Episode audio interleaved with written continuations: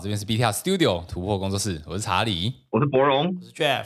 嘿，今天的录音环节啊，因为我们这个礼拜惊喜他去宜兰玩啊，所以这个礼拜的节目就交由我来做主持。那今天呢，有请我们两位工作室的来宾啊，一位是 Jeff，一位是博荣。这两位在前两天的台北大赛有打出一个非常非常好的成绩，那我们就请两位上来跟我们一起聊天呐、啊。哎，而且这次会有一点不一样的是，因为我是在家跟两位去做录音，呃，原因是因为我在大赛的前一个礼拜确诊，然后确诊之后有有有一点后遗症，就是哇，我怎么咳比确诊的时候还要严重，我就很怕咳嗽的时候。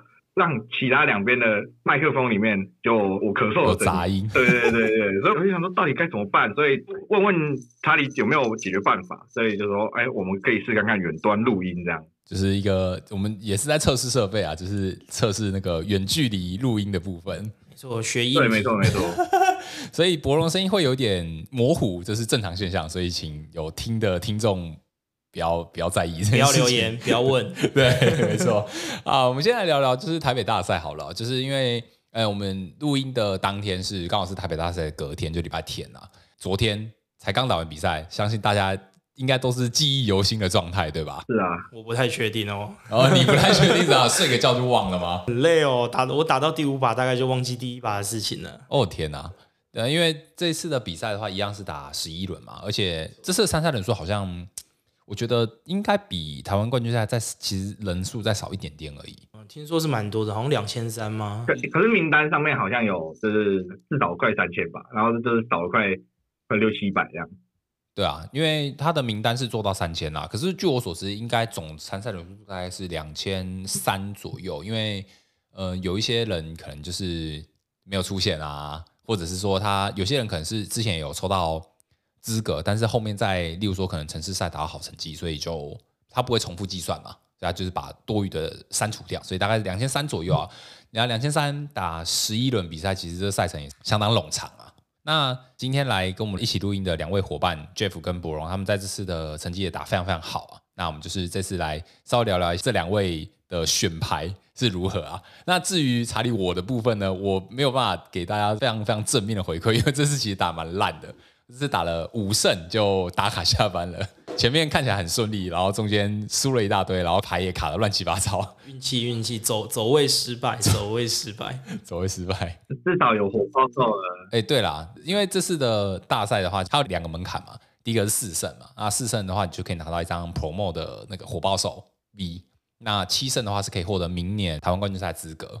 那呃，Jeff 跟博荣的话，Jeff 是打到九胜二败，那博荣是。八胜三败，所以就是你们两位不仅有积分可以拿，同时也有明年的台湾冠军赛资格啊！赚赚赚烂了，真的赚烂哎！那个哎，我先问一下博荣好了，因为你这次的选牌应该是跟你在城市赛打一样，对不对？对对，我这次的选牌是跟那个城市联盟赛的牌组是一样，是帕鲁球雷姆，那就是有做一些微调，对对对，呃。嗯比较文字的详细部分是后面会出战报，那我这边就大概说一下，就是呃我在志愿者的配置上面更纯粹的使用大量的美容跟猪背啊，也舍弃了博士跟杜鹃，甚至回收网这三张防守的牌，然后也投入了什么双企鹅去应对 LDB。哎，等等等等，双企鹅这个东西是你之前在城市赛有用过的东西吗？我在城市赛没有用过双企鹅，因为那时候我还没有这样的思维，就是。哎、欸，应该说那时候我有放企鹅，我最初的版本是有一只企鹅，但是在横滨赛之前的 LTB 没有这么的盛行，所以就变说企鹅变成一个绊脚石的感觉。我觉得那个分水岭就是在横滨赛跟白热奥秘推出的那三天之后，嗯，放逐小人大量崛起，获得完全的胜利，然后加上我们，对我们完全换不赢 LTB，那我们只能投入对应的手段，就是。知名玩家透的双企鹅的套路，那我把它带进大陆冰龙里面。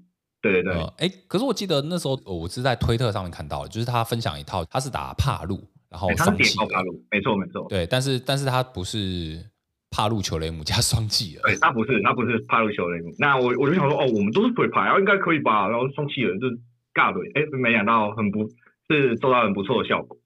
哎，我我其实我还蛮好奇的，为什么？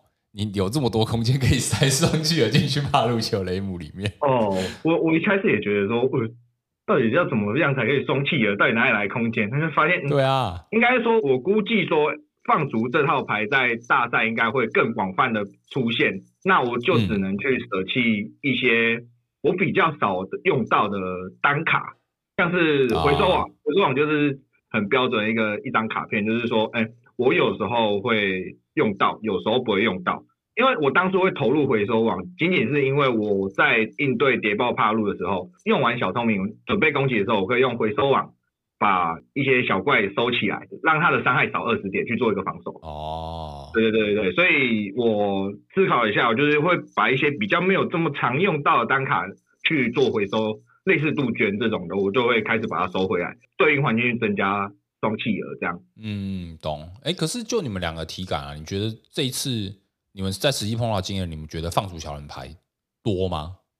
哦，我遇到好多，哦，我真的遇到好多，我一套都没有遇到。你这啊？哎、欸，那这这是怎么回事？一他一个人说很多，一个是完全没遇到。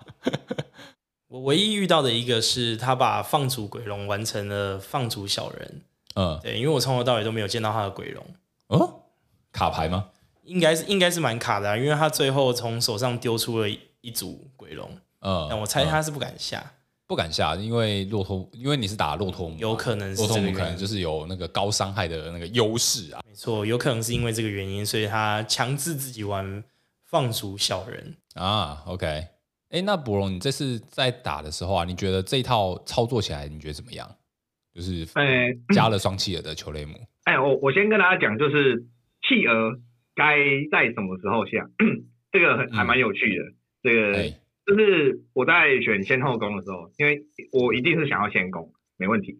那对，假使有时候硬币不站在我这边，对方选了后攻，我就会有百分之八十五的几率，如果手上七张有企鹅，我就有百分之八十五的几率直接下企鹅。哦，你就直接强制企鹅起战就对了。我就一定会强制企鹅起战。然后假使说我第一回合没办法做企鹅，嗯、我在下回合我也会使用一张猪背来。抓弃儿加换位，强迫他去解我的气了。哦，我我这次呃十一把瑞士轮遇到约四把的放逐系统，四场都有做到双气耳去封锁对面的 LTB，哦，而且我这礼拜在练习的时候开始有发现，就是勾二帮会有投入雪道甚至香水。嗯嗯，所以我就在 IL 前天我就很犹豫，说我到底要不要把双企鹅拔掉，因为我怕它是个累赘。对啊，因为在放逐的那个 LTV 套牌里面，也会有人就是因为要因应对方有可能会下企鹅。呃，我在这边要仔细的说明一下，我们说的企鹅这张卡片是帝王拿波 V，他在对战区的时候，他可以封锁对手基础的非规则宝可非规则宝可梦的特性。对，没错，我有很多场都是对方我看到我下企鹅，然后他解不掉我的企鹅，所以他只能下跪了，我去探球。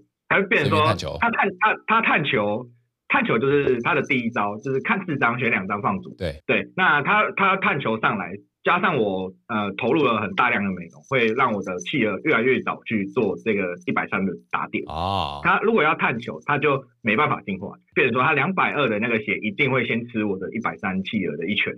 那我接下来就是我我要吃这一拳，我前面再铺一只企鹅，我就要看他继续该怎么做。OK。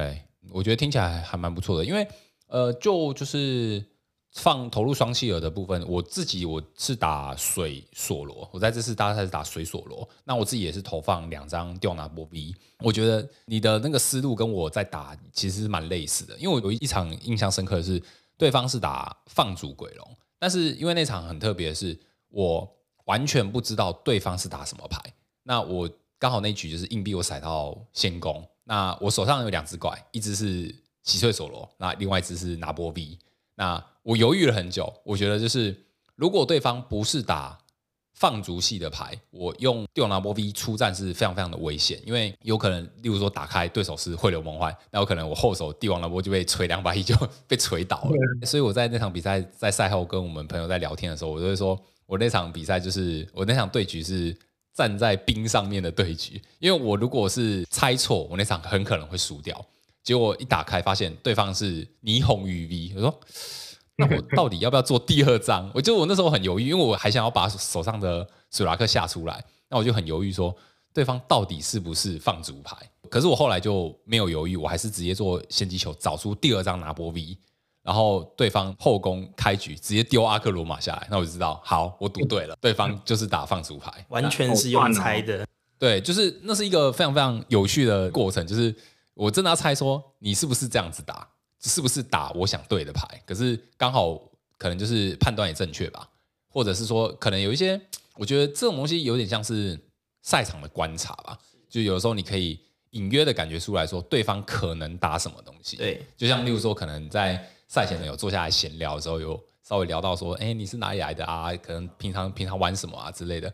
或许你可以从就是言谈里面有察觉出一些端倪，也说不定。对，所以我觉得这这是一个非常非常有趣。因为我在礼拜天的，就是台北 RL，其实我是五胜四败就下课了。那我这九场里面，其实也有碰到两副放逐牌，那刚好两副都是放逐的加蒂娜。那第一场就是我靠的这个方式赢，那第二场其实也是我是先攻起手拿波开局，但是其实我那场蛮展开蛮不顺的，因为我在第四个回合才开始用帝王拿波 V 去去打对面的霞蒂娜，那其实那速度也已经就是整慢下来了，所以最后也就打不赢啊，就输了，所以那没办法，那也没办法。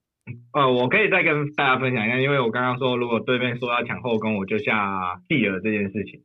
啊，然后这件事情也让我在第九把输掉了，因为原因对方抢后攻，他说嗯放逐牌，哎抽七张，哎哇有气了哎好爽哦，下来就就对方是炮虫，对啊，所以你看还是有可能发生这种状况，就是对呃，其实现在环境就是少数要主动抢后攻的牌其实不多啊。第一个大家最直觉想到应该就是放逐牌嘛，那还有一副牌就是炮虫，炮虫有可能就是抢后攻，没错，对，我在那被锁，而且还克数。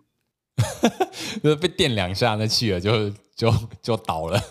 对啊，我都被电两下，而且他还拍雪道，重点我还解不掉。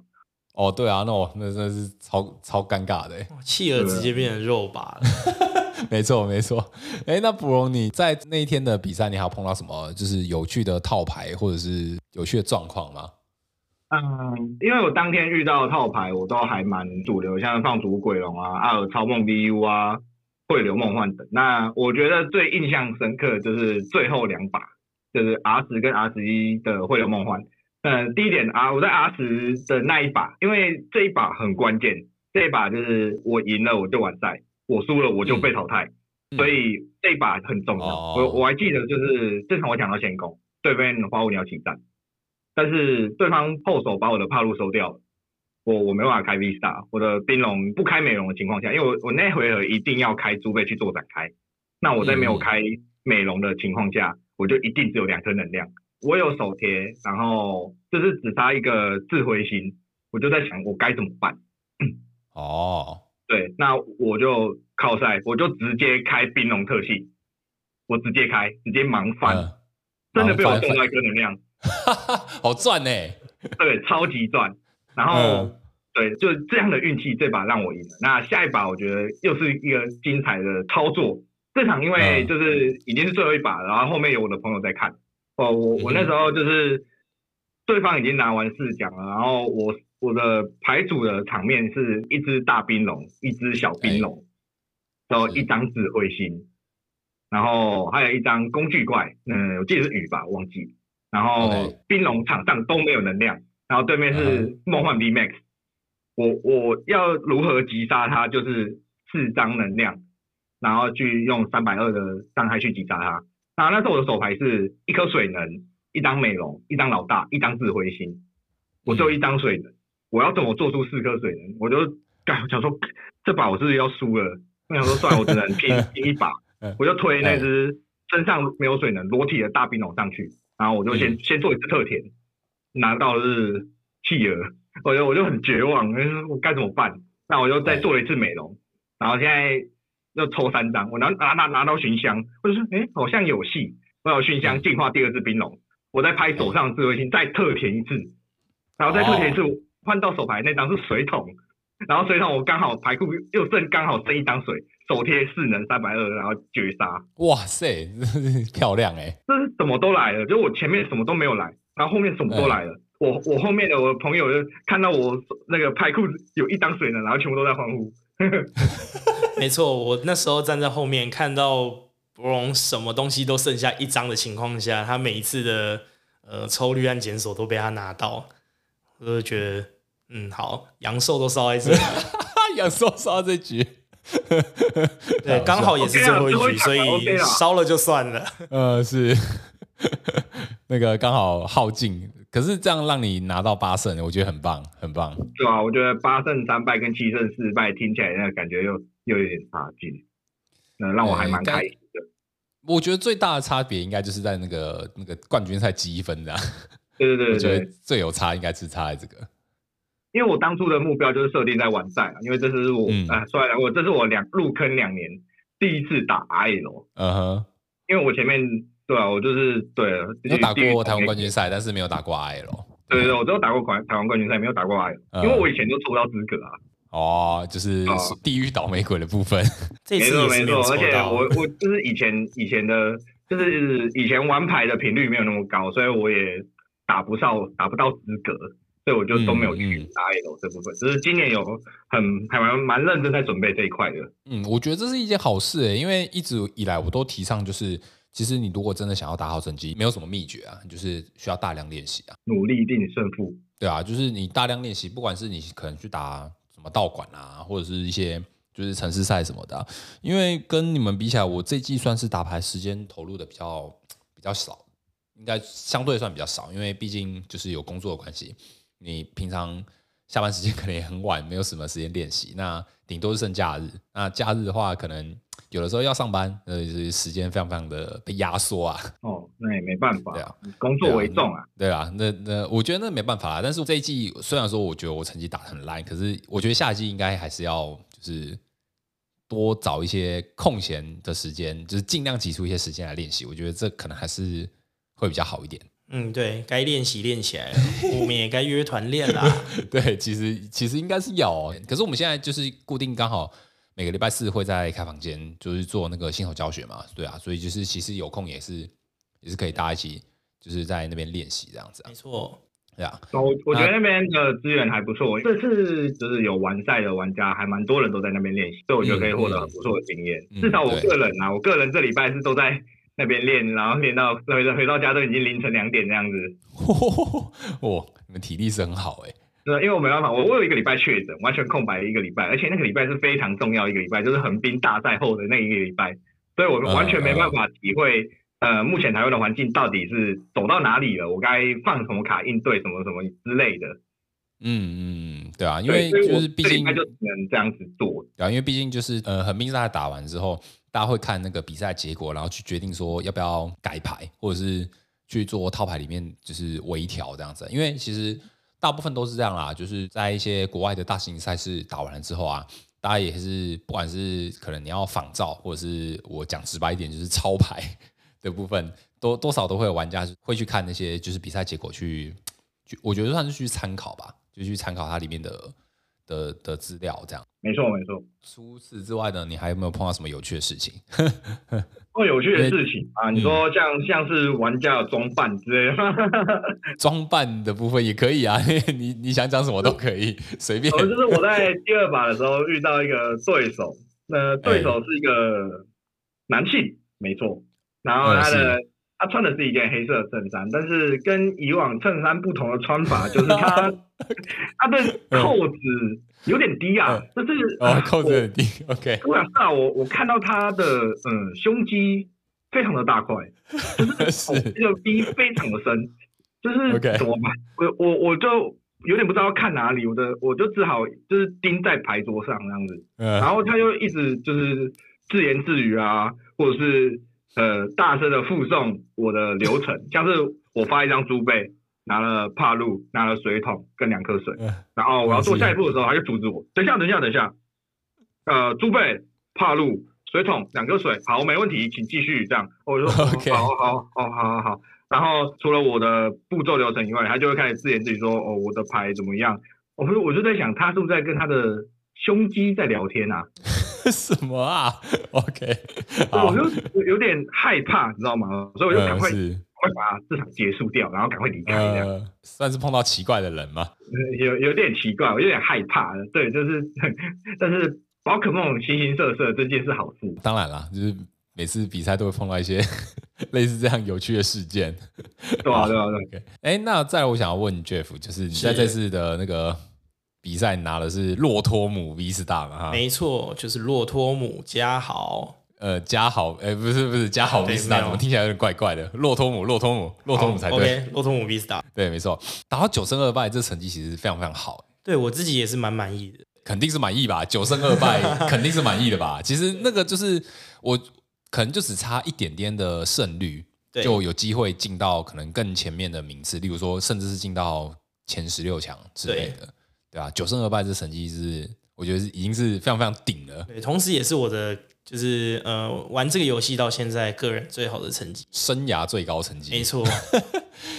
呃，洛托姆 V Star，呃，我记得那时候在横滨大赛之后，他也曾经有拿到公开组的八强。对，没错。嗯，所以你的那个型是照着那套去改的。对，几乎是我只有小小的变更了一两张，嗯，但整体的整个架构还有运作的方式，就是都是一样的。嗯哼，嗯，对。那你觉得这副牌在实际打起来有没有什么碰到某几副牌会特别难缠？我认为这副牌啊，它在面对规则宝可梦，也就是说我们说的大牌，都有蛮好的应对能力。嗯，因为它的顽皮雷弹自爆不会影响你的轮次。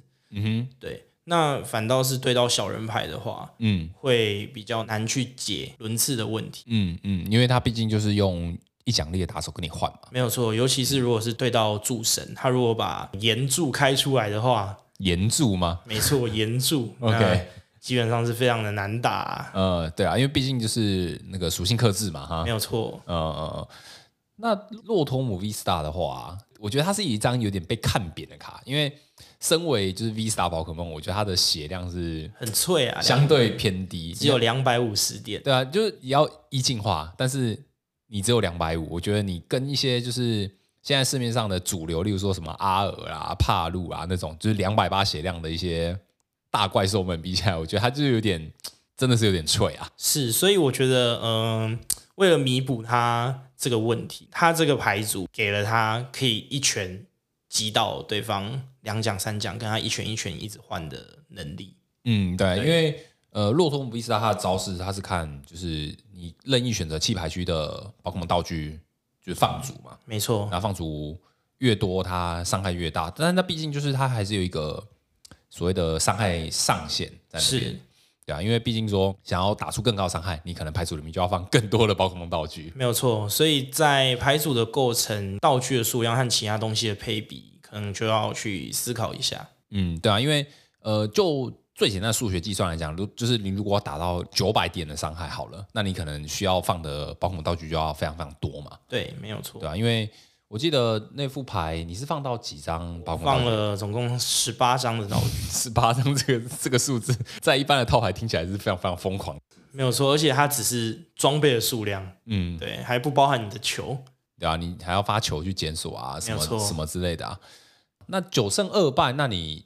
你还记得你唯一输的那两场是碰到什么对局？输了两场，一场是放逐鬼龙哦。我在这边讲一下，就是、嗯、呃，在我的定义里面，就是放逐鬼龙跟放逐小人，呃，在我这套牌看过去是不一样的，所以我并不会特别想说要呃用一些方式去克制放逐小人这件事情。OK，所以你对抗他的方式就不防守。对，其实有一部分也是因为呃。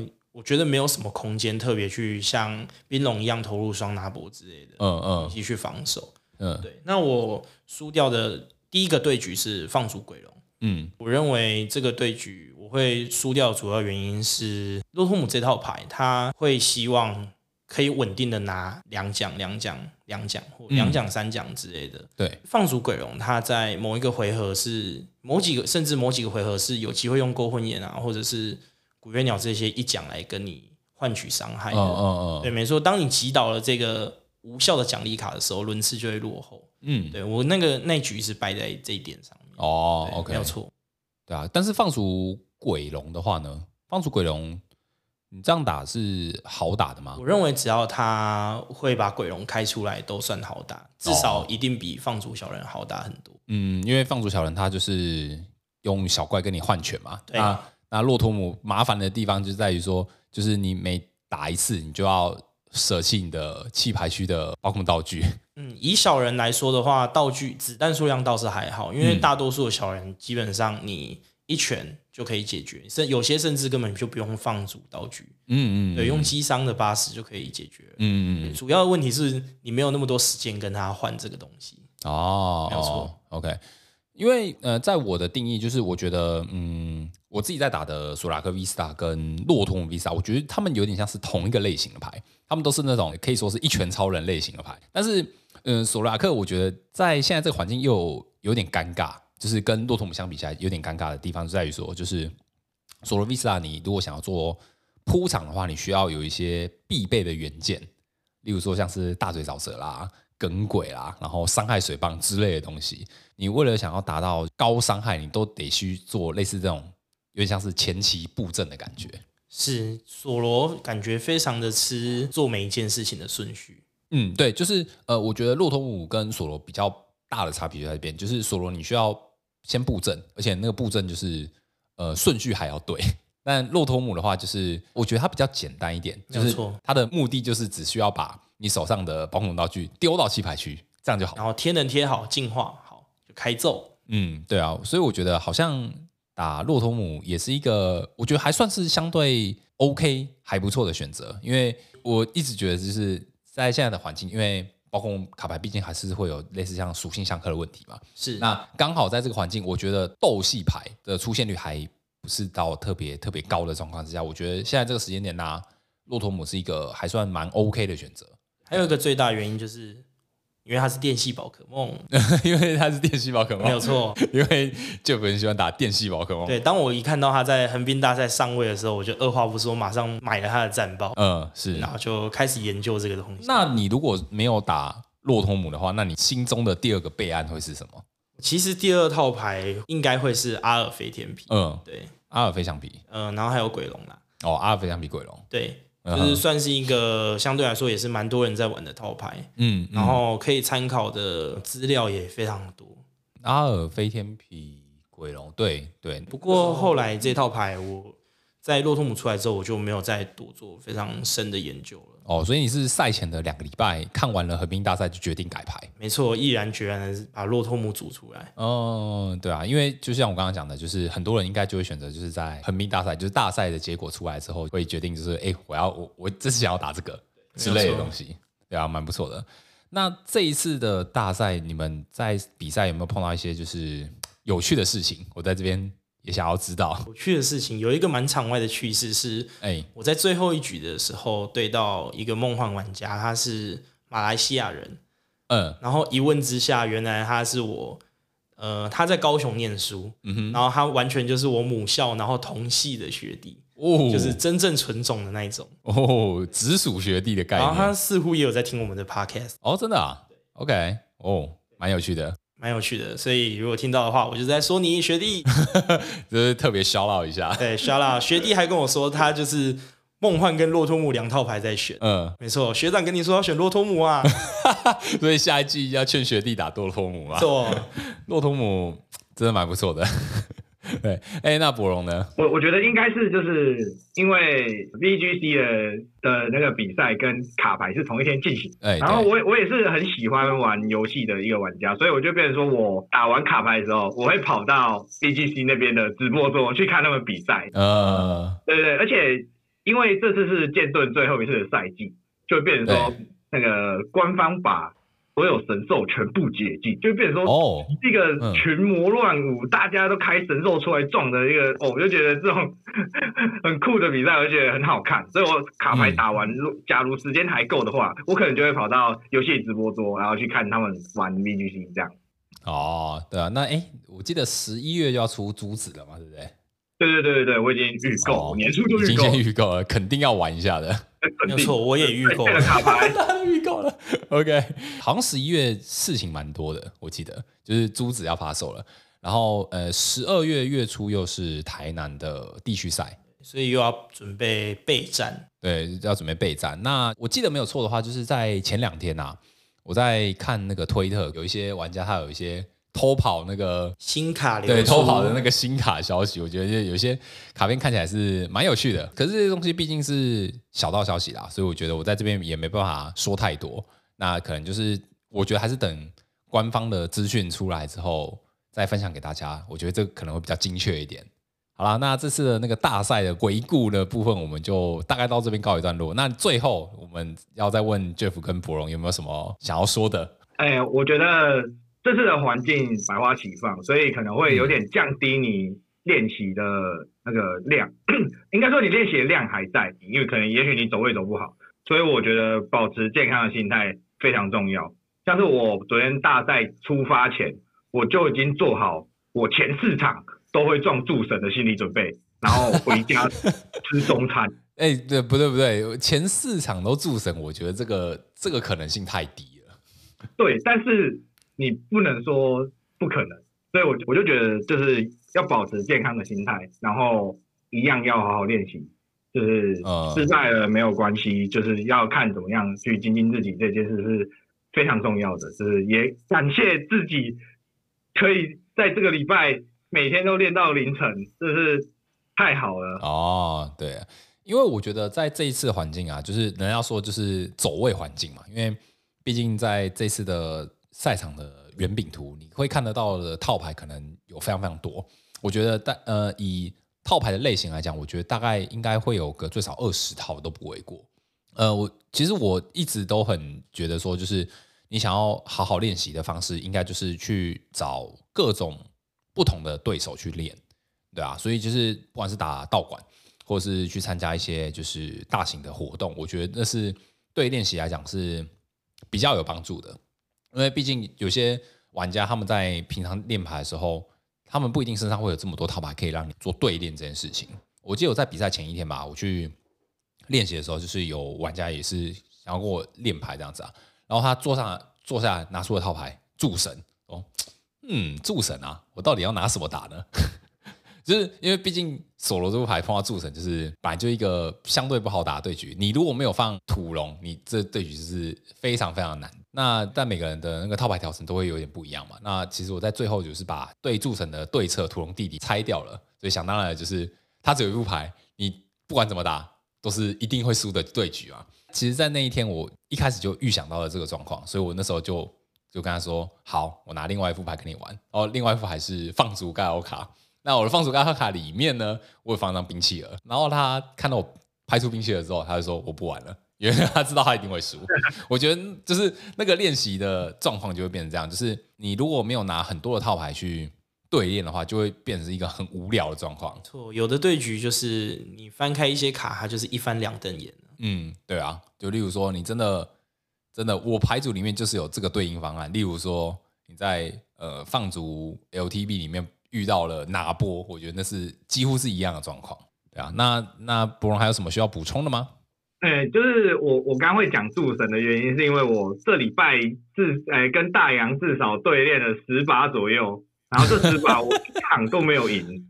哎、欸，对，那个在这边也要 shout out 一下大洋。我在赛前的礼拜四，我也在开房间跟他练牌。他这一季打助神打的很勤啊，没错，而且版本很高啊。呃，对，版本之高，呃，当然啊，就是助神那六只他没有高版本，那个我们无话可说。但是他其他的版本至少都用的很高，能高则高。对，然后在这边也要特别 shout out 一下大洋，就是人家说之前的大洋是控制牌玩家，那这一季看到大洋拿着会拿。奖励牌的助神就觉得非常让人非常浑身不自在。大洋打人啦！对，没错，大洋打人了，这个这个是奇迹发生。哎，那那 Jeff 有什么想要补充的吗？嗯，我这次比较偏向嗯精神层面的，我觉得可以跟大家分享。嗯，因为我从入坑玩到现在，我一直觉得自己也没有拿到特别满意的成绩。嗯，那过往我对这种。得失心算是蛮重的啊哈，uh huh. 对，所以我这次算是有花了一点点时间调整了自己的心态啦，就是比较不要去回顾一些无可奈何的败场，然后就是专注在自己下一个场次，嗯，然后把当当眼前的对局做好比较重要，这是我觉得我可以给一些可能还在对于赛场的。成绩耿耿于怀，或者是想要以此努力的人的一些建议。